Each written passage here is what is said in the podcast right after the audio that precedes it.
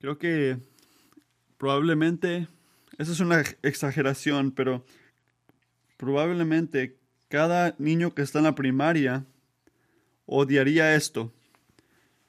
Que te escojan, que te elijan en último lugar cuando están jugando un deporte, cuando el capitán del equipo te escoge último.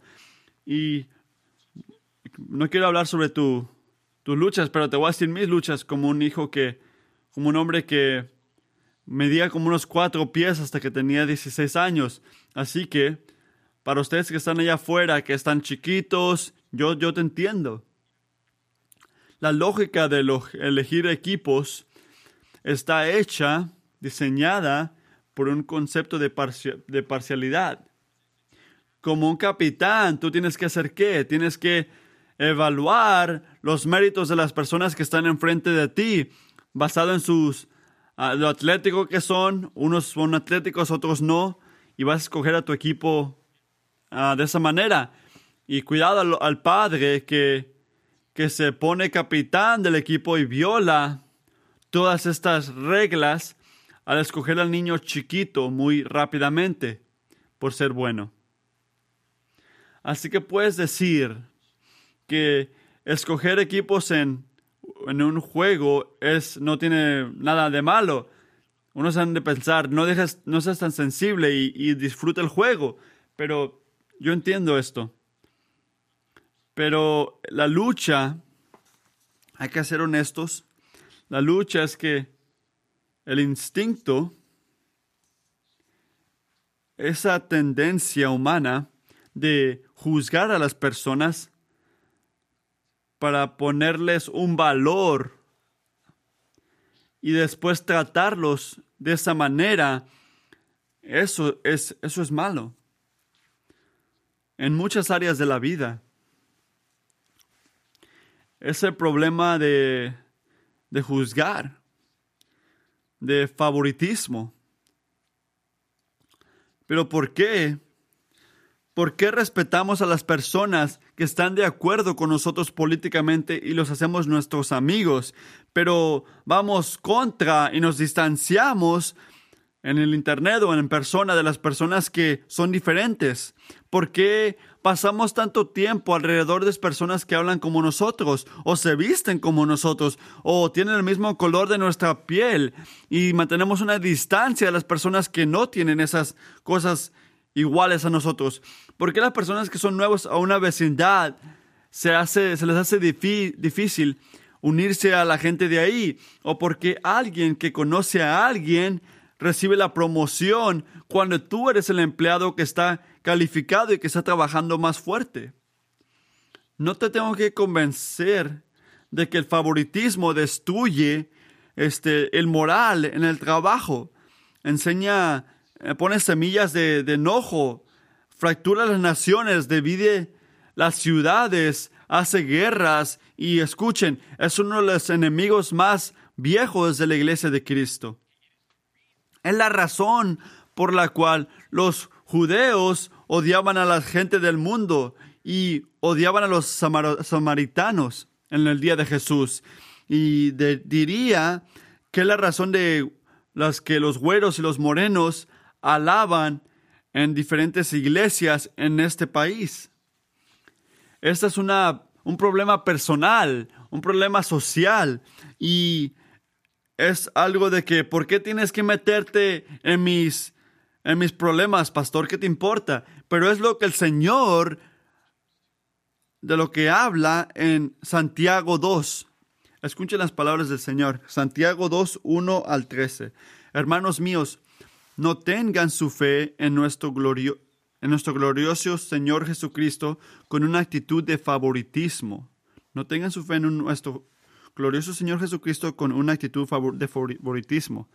Porque si en su congregación entra un hombre con anillo de oro y vestido de ropa lujosa, y también entra un pobre con ropa sucia, y dan atención especial al que lleva la ropa lujosa, y dicen, siéntese aquí, en un buen lugar, y el pobre, y el pobre le dicen, tú estate allí de pie, y siéntate junto a mi estrado, ¿Acaso no han hecho distinciones entre ustedes mismos?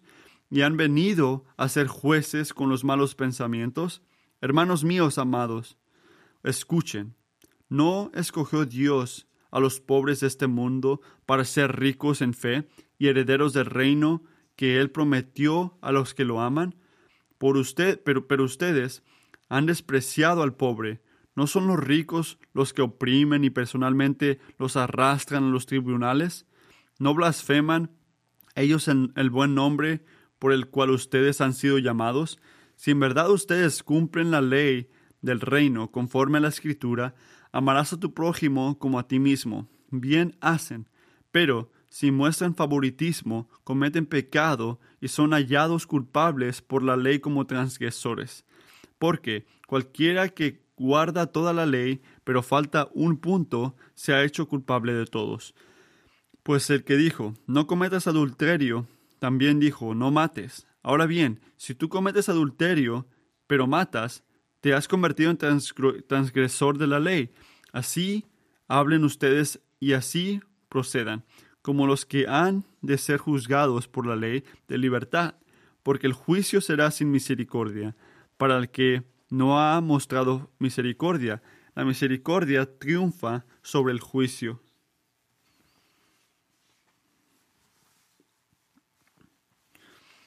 misericordia triunfa sobre el juicio.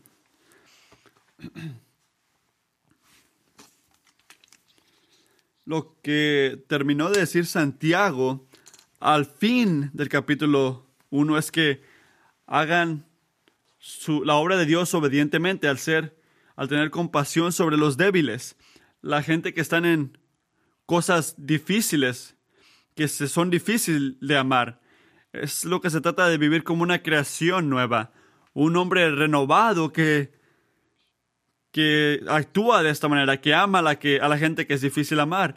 Y continúa Santiago con estas cosas, dice que tiene compasión para la gente que está escuchando. En versículo 1 dice, hermanos míos, hermanas mías.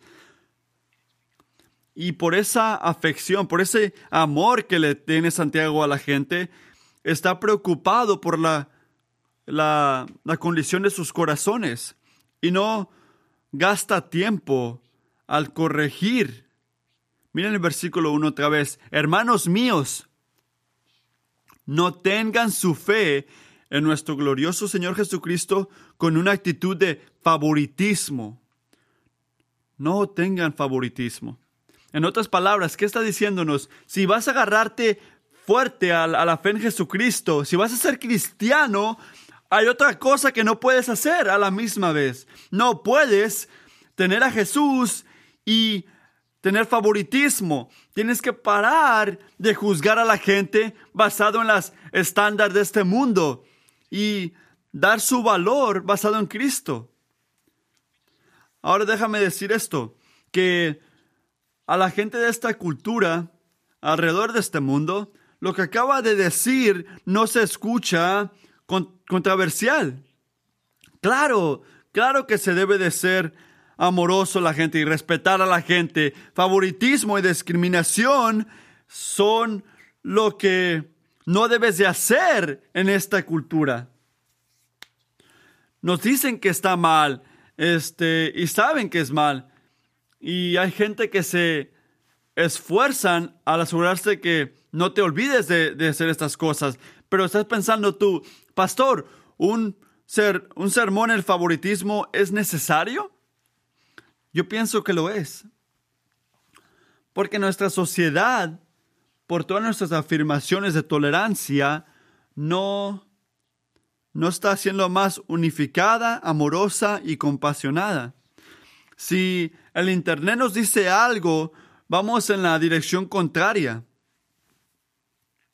Y esto te debería hacer, si eres cristiano o no, de cuestionar si nuestra enseñanza de tolerancia y actitud sobre otras personas está llegando a la raíz del favoritismo en nosotros. Santiago, capítulo 2, está diciendo que no. ¿Pero por qué? porque la fuerza bajo todo tipo de expresión de favoritismo no es tu actitud sobre la gente, es tu actitud sobre Dios. Nuestra tendencia para enseñar parcialidad a unos a otros en un nivel completo no está yendo a ningún lugar hasta que no le demos atención a nuestra relación con Dios, directamente con Dios. Y es exactamente lo que hace Santiago en estos versículos. Nos enseña nos revela exactamente esta la, la tendencia que tenemos al enfocarnos más en el mundo y no tanto en Dios. Habla del problema con la relación con Dios que es la única solución para no tener favoritismo. Pero ¿por qué es tan importante el favoritismo? El favoritismo. El punto número uno. El favoritismo niega la verdad del Evangelio. Niega la verdad del Evangelio. Versículos 2 a 4, Santiago habla lo que está ocurriendo en la comunidad de la iglesia habla de un hombre que es rico, basado en el mundo, y lo tratan con respeto y honor. Y después tienes a otro hombre que no tiene dinero, que es pobre, entra y lo tratan mal, al punto que lo humillan.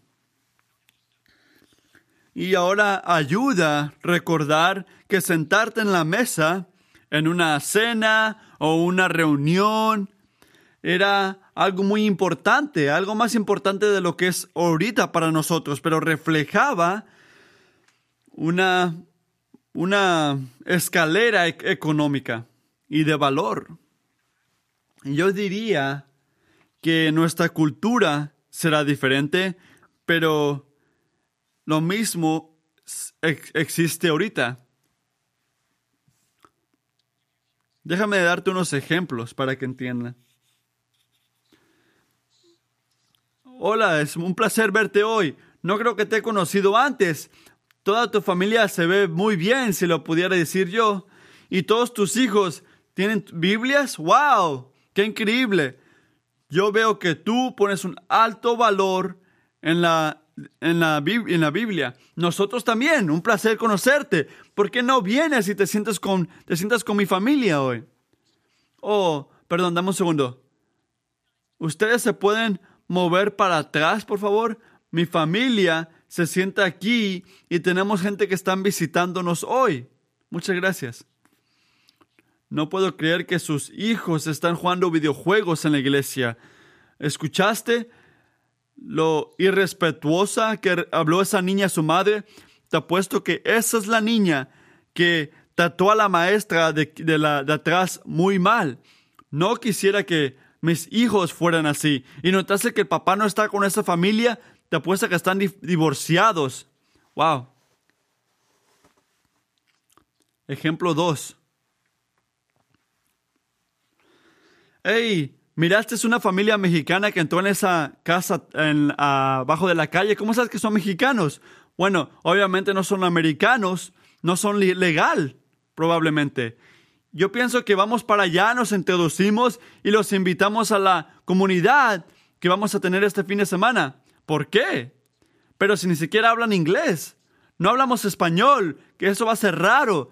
Yo solo espero que hagan algo sobre su yarda. La casa se ha caído por mucho tiempo y la probabilidad es que esos hispanos no van a hacer nada si no involucro a la gente de la comunidad.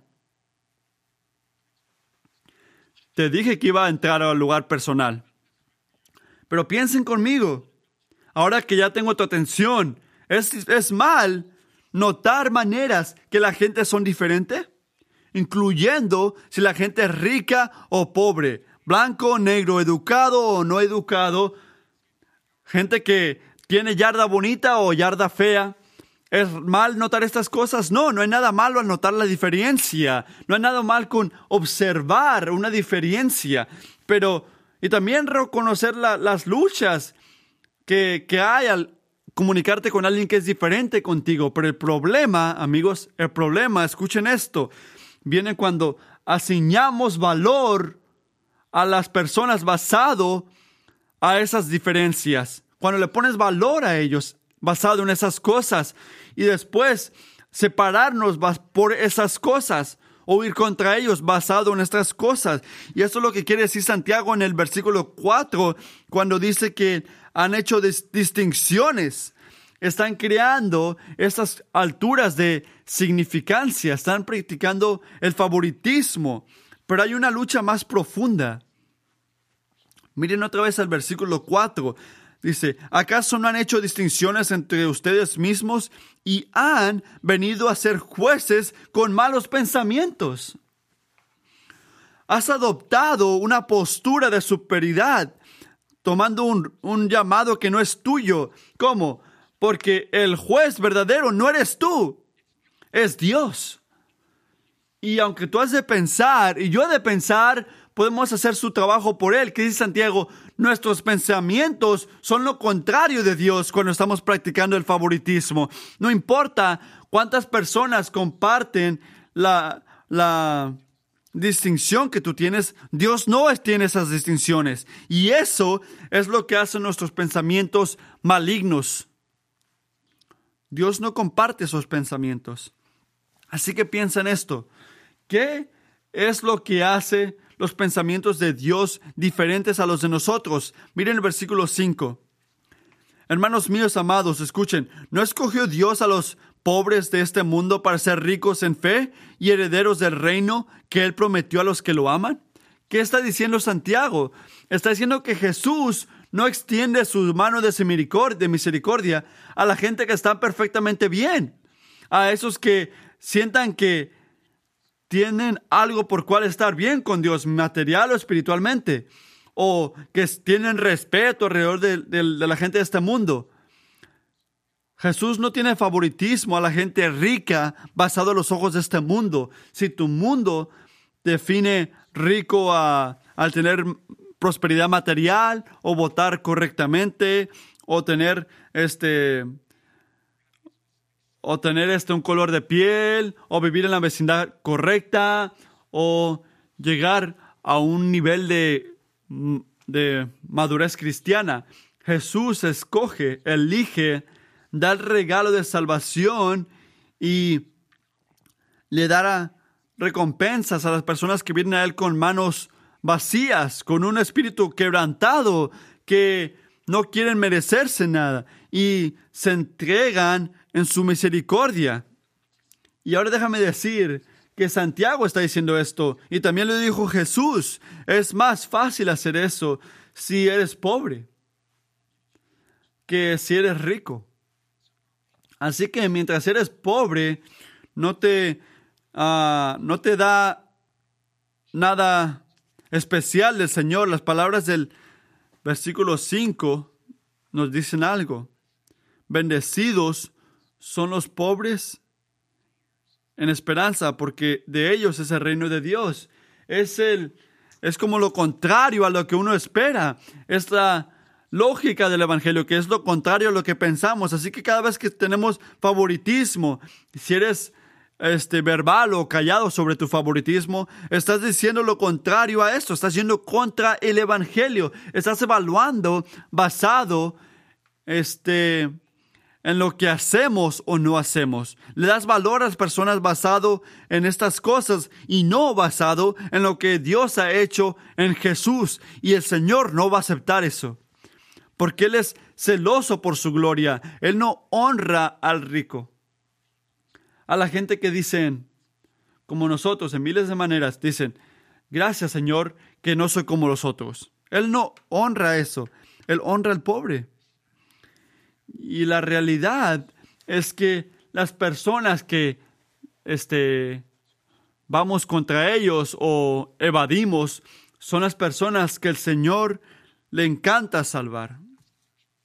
Este es el primer problema. El, el, favoritismo niega la verdad del Evangelio. El segundo punto, el favoritismo revela la locura del pecado.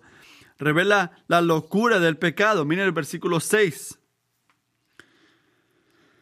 Versículo 6. Es una segunda razón.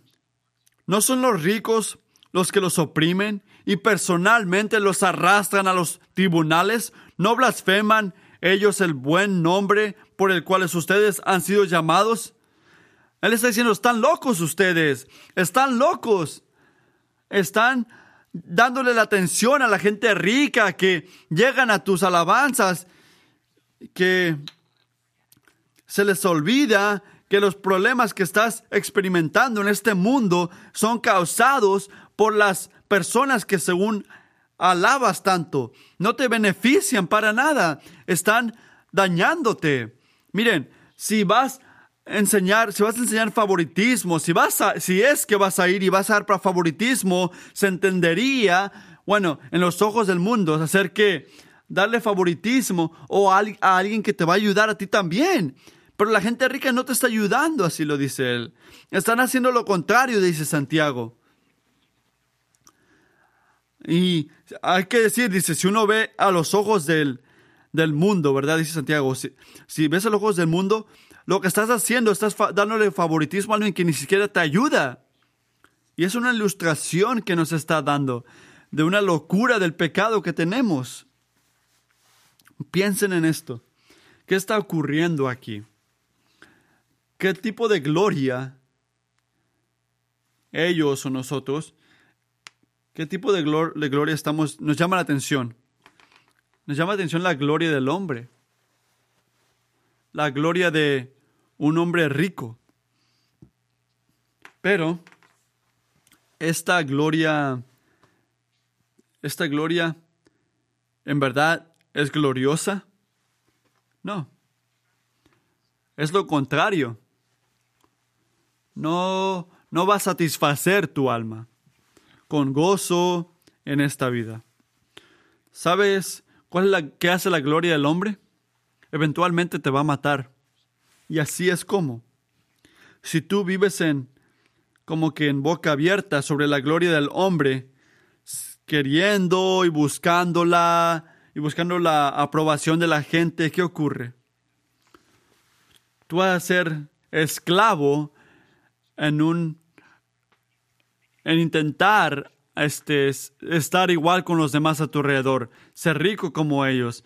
Y nunca vas a poder parar, porque cuando paras, cuando alguien te llama la atención, tienes que hacerlo doble para no perder ese crédito que te han dado. Y ahí está la decepción del pecado. No hay descanso para la gente que está así. Siempre están buscando esa aprobación. Y algunos de ustedes han de sentir esto, o están sintiendo esto ahorita.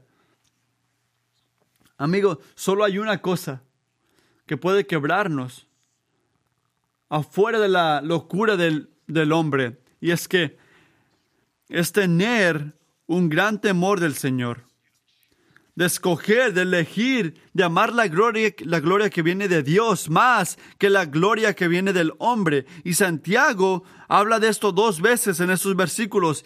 Mira el versículo 7. ¿Qué nombre merece gloria o honra llena de gloria? ¿O quién es el verdadero Señor de gloria? En el versículo 1. Estas no son frases que se tiran a la basura. Santiago nos está recordando que la respuesta no es nosotros o a la gente a tu alrededor. La respuesta es Jesucristo. Él es el glorioso. Él es el perfecto en hermosura, que no tiene culpa, que significa que solo su gloria puede satisfacer tu alma. Si tú sigues otra gloria, va a ser la muerte tuya. Pero si tú te enfocas en Jesucristo y ves a Jesucristo y eres captivado por la grandeza de su persona y obra, vas a encontrar vida eterna para tu alma. Y todas las personas y riquezas y glorias de este mundo que pueden mentirnos, como dice Santiago, te van a llevar a la muerte. El punto de Santiago es que no mires a nada, no vas a ver nada correctamente, no vas a la, la gloria del hombre incluido hasta que no veas a Jesús. No vas a poder ver nada bien hasta que no veas a Jesús. Y si los oídos de Santiago vieron la, la, gloria del Señor, no se no hubiera puesto favoritismo a la gente de este mundo. Otra razón por la cual es tan importante el favoritismo que no tenerlo es que revela cómo seguimos la gloria del hombre. Así que el tercer punto, miren el versículo 8 conmigo. El favoritismo viola la ley del amor.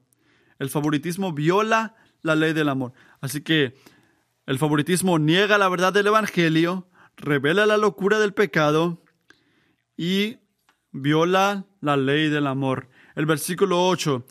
Si en verdad ustedes cumplen la ley de la ley real del reino, conforme a la escritura, amarás a tu prójimo como a ti mismo. Bien hacen. Bien hacen. Pero si muestras favoritismo, cometes pecado y son hallados culpables por la ley como transgresores.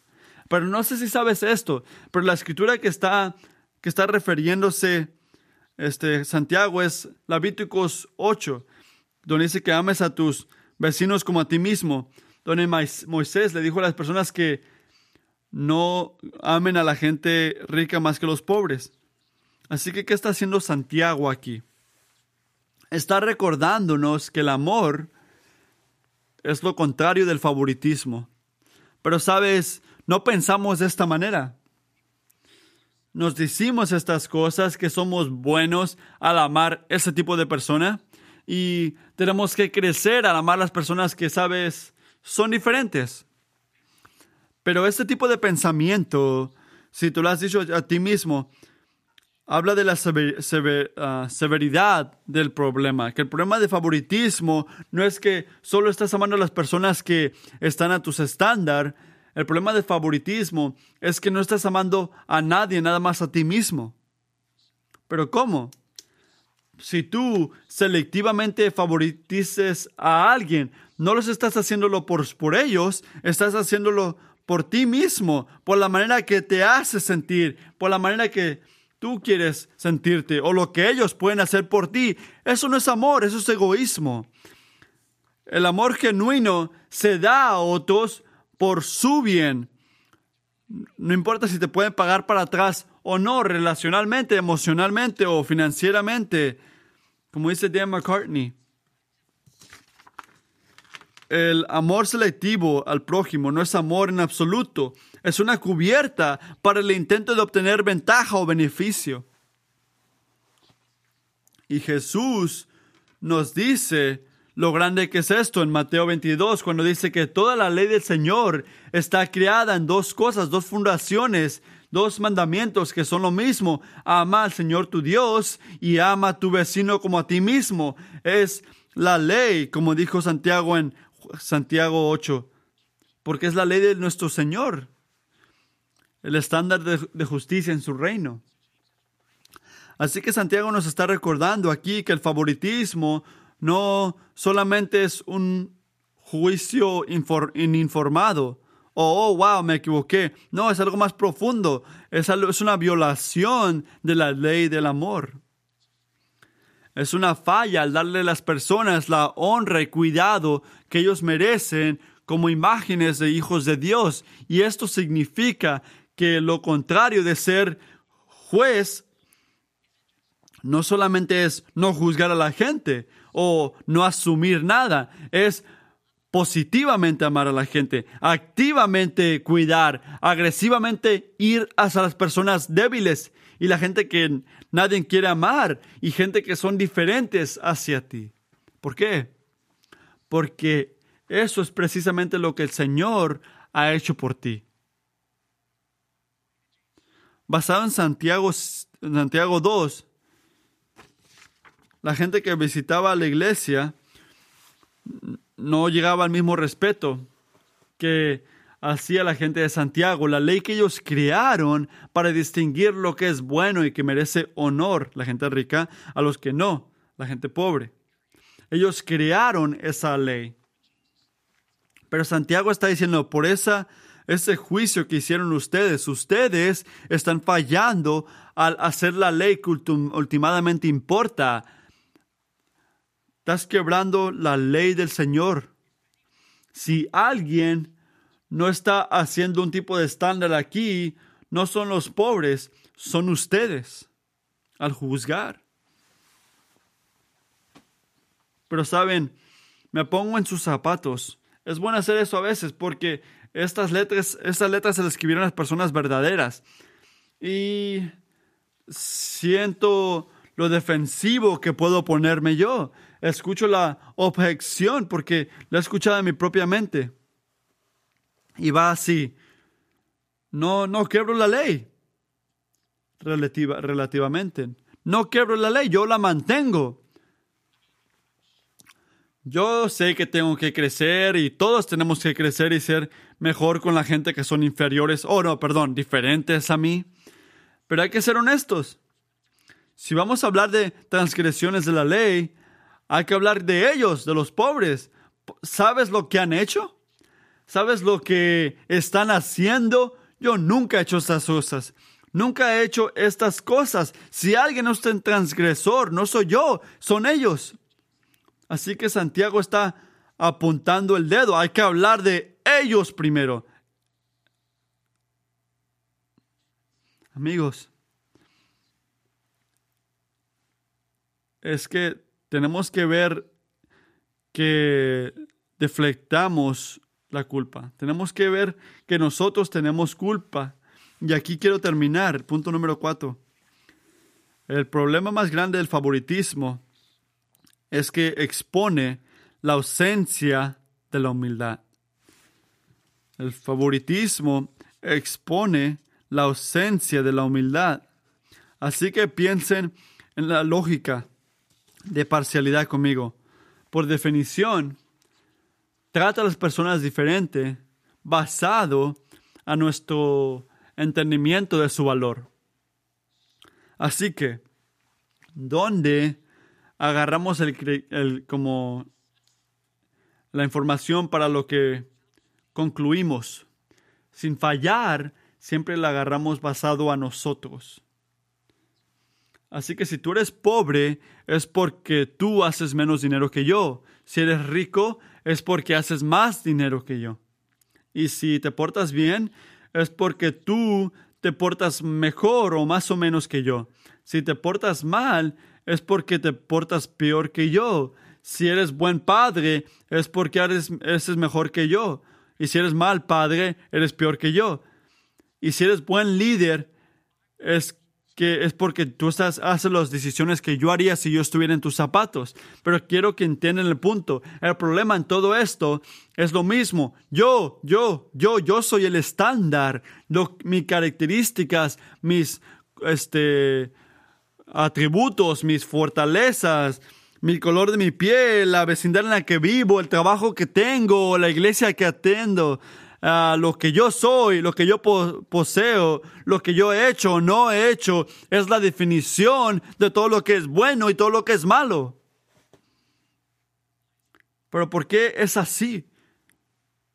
Porque es un problema. Es un problema porque tú no eres el juez. No eres el que da la ley. Ni yo. El estándar de la justicia no es quién soy yo, es quién es Dios. Bien y equivocado está basado a Él, no a mí, ni, ni, ni ti, ni a ti. Pero ¿qué significa esto? Eso significa que en el cielo todos somos quebradores de la, de la ley. Miren el versículo 10, porque cualquiera que guarda toda la ley, la ley de Dios, pero falla en un punto, se ha hecho culpable de todos. ¿Sabes? Estaba tan agradecido y me hizo sentir humilde esto al poder predicar este versículo, porque me recuerda que cuando yo tenía 15 años, era el versículo que el Señor usó para abrir mis ojos. Para poder ver lo tanto que necesitaba un Salvador. Yo era un hombre que me, era creído en esos tiempos, basado en mi fe. Yo me pensaba como un buen, un buen niño, un buen niño. Y miraba a las otras personas basado a lo que yo hacía y que ellos eran menos que yo. Si eres como yo, yo te voy a dar mi favor. Si me fallas o si fallas al vivir como yo, no te voy a dar favor. y te voy a ver como raro en mi mente. Y había un pastor que predicó este sermón, este texto. Porque el que mantiene toda la ley, pero falla en un punto, es culpable de todos. El Señor me abrió los ojos para poder ver que algo faltaba en mi corazón.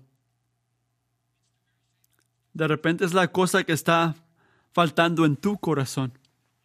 Y esto era la humildad que reconocía que todos, todos fallamos. Todos llegamos cortos en, en la corte del cielo. Una humildad que reconoce, sabes que yo no soy perfecto, yo no soy virtuoso, solo Dios lo es. Yo soy un pecador que necesita un Salvador. Y este favoritismo sobre los hombres que hemos hablado es ultimadamente basado en lo que dice Santiago aquí, en una falla de humildad ante Dios. Recuerden, no importa, él dice, no importa las leyes que tú has quebrado basado a otras personas, aunque tú has quebrado una, solamente una, ¿qué eres? Eres culpable. Eres un transgresor. El Señor no da sus grados basados en una curva, es pasaste o fallaste. Y si te equivocas un porcentaje, un puntito de su perfección, tú eres culpable y fallaste con un solo, una, una sola equivocación. Y lo que dice un escritor llamado Douglas Smoo habla muy bien sobre esto.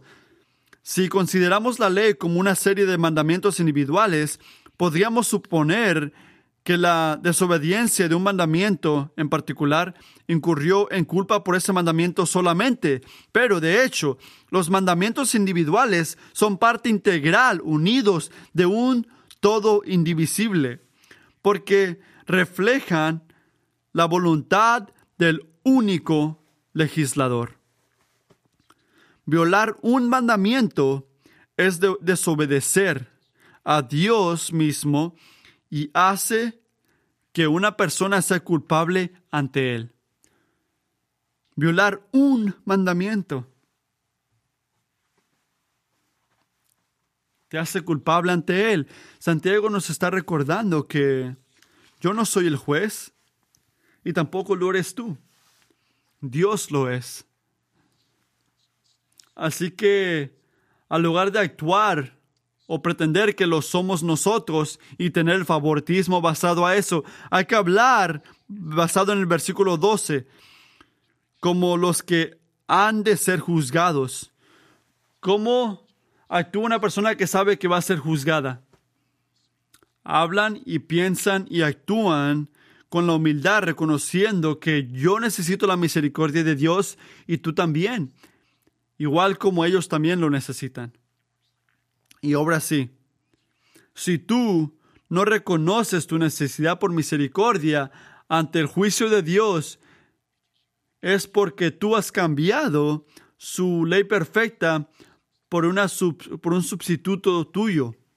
Y cuando esto ocurre, tú vas a practicar favoritismo, vas a tener que ver para abajo a las personas que no son como tú o que no te llaman la atención, porque es la única manera que tú puedes mantener la ilusión de que tú eres superior, que tú eres suficiente, que tú eres como ellos, más que ellos. La ley, la, la raíz del favoritismo no es la tolerancia, es este sentirte justo. Y el contrario de todo esto y este orgullo, esta arrogancia, que dice el Evangelio, nos dice dos cosas. Ninguno de nosotros puede cumplir el estándar de la ley de Dios, la ley que importa. Tú no puedes, la persona que, que le tienes favoritismo no puede, a la que no te cae bien no puede. Todos necesitamos misericordia. Y en segundo lugar, lo que nos dice el Evangelio es que en Jesús, a vida, su vida, muerte y resurrección, el Señor nos ha dado la misericordia que necesitamos. El favoritismo dice que tu valor viene de quién eres tú y lo que has hecho o no hecho. y juzga a la gente basado en esto. Pero el Evangelio dice que tu valor viene de quién es Jesucristo y lo que Él ha hecho. Y ama a la gente basado a ese amor. Este es el último punto. Escuchen esto. No es hasta que tú estés sentado en la justicia que te da Jesús que vas a poder ser libre al usar otras personas para que para evaluar tu, tu, tu fe. El que ha sido perdonado mucho, ama mucho. El que ha recibido misericordia, le da misericordia. Lo contrario al favoritismo, amor por tu vecino, solo puede crecer en humildad ante Dios. Es lo que dice Santiago. Podemos concluir todo esto de esta manera. El amor reemplaza el favoritismo cuando nuestros corazones son humillados por la verdad del Evangelio. Este es su punto. No nada más está diciendo para, Él nos ayuda a cambiar, nos enseña cómo cambiar. Es un buen pastor. Señor, señores, el, el Dios reemplaza el favoritismo cuando eres humillados por la verdad del Evangelio. Pero nos dice que si no eres humilde, ante el juicio de Dios, confesando nuestra necesidad por su misericordia y extendiendo esa misericordia, entonces lo que dijo en el versículo 13 continúa. El juicio del Señor en el último día no da misericordia al que no extendió misericordia. Jesús dice esto en Mateo 25 y por esto, amigos, no enseñen parcialidad si tú quieres recibir misericordia de Dios. No, no juega a favoritos y nosotros tampoco lo deberemos de hacer. El favoritismo es algo muy importante. ¿Por qué? Porque va contra la verdad del Evangelio y va contra el pecado de, del favoritismo y viola la ley, pero más importantemente expone la ausencia de la humildad. Hay un día de juicio que viene pronto, cuando tú vas a ser humillado, lo quieras o no. Así que te digo con, como Santiago, sé humilde ante Dios ya. Si no vas a ser humillado más tarde. Esa opción es tuya. Así que no esperes que llegue ese día para ser humillado. Confesa, confesa al Señor tus necesidades y gózate la misericordia que te ha dado en Cristo Jesús y ama a la gente que tienes cordialmente. Blanco, negro, rico, pobre, fácil para amar, difícil para amar. Practica este tipo de misericordia. Corre del favoritismo. Y si haces esto y caminas en esta misericordia, no perfectamente, pero fielmente, tú vas a poder confiar que el Señor te va a cuidar ese último día. Por el camino de misericordia le gana al juicio. Vamos a orar.